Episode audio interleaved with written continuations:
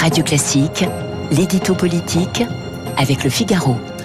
8h10, bonjour Arthur Berdard. Bonjour Gaël. Alors Arthur, vous nous parlez ce matin de la droite qui va devoir se serrer la ceinture. Oui, car il n'y a pas que pour le pays qu'Éric Ciotti réclame une meilleure gestion des comptes et la fin du quoi qu'il en coûte. Mais cette rigueur budgétaire va désormais s'appliquer aussi à son propre parti. Le patron des Républicains s'est lancé dans une chasse aux économies pour redonner à la droite les moyens financiers de ses ambitions politique. Cela passe d'abord par un déménagement prévu pour le début de l'année prochaine, a priori dès le mois de janvier. Fini donc l'immense siège historique de l'UMP qui avait pignon sur rue dans le 15e arrondissement de Paris et place désormais à des locaux autrement plus modestes mais autrement plus stratégiques aussi car plus proches de l'Assemblée, juste en face, bilan comptable de l'opération, plus de 2 millions d'euros d'économies par an, économies euh, auxquelles vont s'en ajouter à peu près autant grâce à une baisse drastique des contrats de prestations et un plan de départ qui va délester le parti d'une vingtaine de salariés environ. Ah oui, un plan de départ, carrément. Et tout ça, c'est plutôt le signe d'un parti en mauvaise santé, non?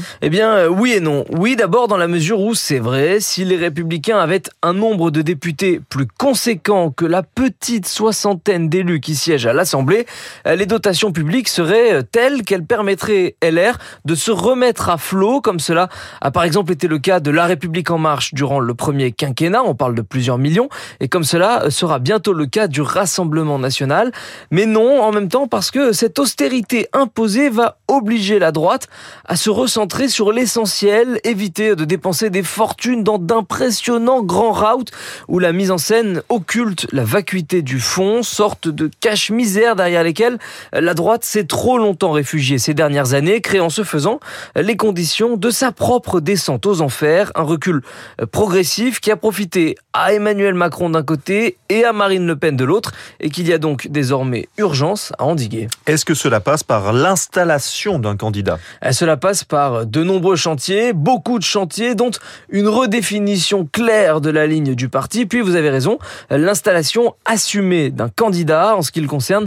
Éric Ciotti a déjà choisi le sien, il ne s'en est d'ailleurs jamais caché. Il s'agit de Laurent Vauquier, le président de la région Auvergne-Rhône-Alpes, qui a observé une longue période de réserve ces derniers temps, mais qui euh, prépare son retour pour la rentrée où il s'affichera tour à tour euh, dans les Alpes-Maritimes pour un rendez-vous organisé par Eric Ciotti. Fin août, puis au Mont-Mézinc dans la foulée pour sa traditionnelle ascension, avant le campus des jeunes LR fin septembre dans la Drôme, autant de rendez-vous militants sur lesquels Laurent Wauquiez compte pour asseoir sa stature de présidentiable en espérant sans doute réussir à s'imposer sans avoir à passer par la case primaire, ambition que seul David Lisnard semble peut-être avoir aujourd'hui éventuellement les moyens de contrarier, à condition toutefois de le décider. Bref, la droite est encore loin d'avoir tout réglé. Merci beaucoup Arthur Berda, journaliste politique au Figaro. On vous retrouve toute la semaine à 8h10 sur Radio euh, Classique.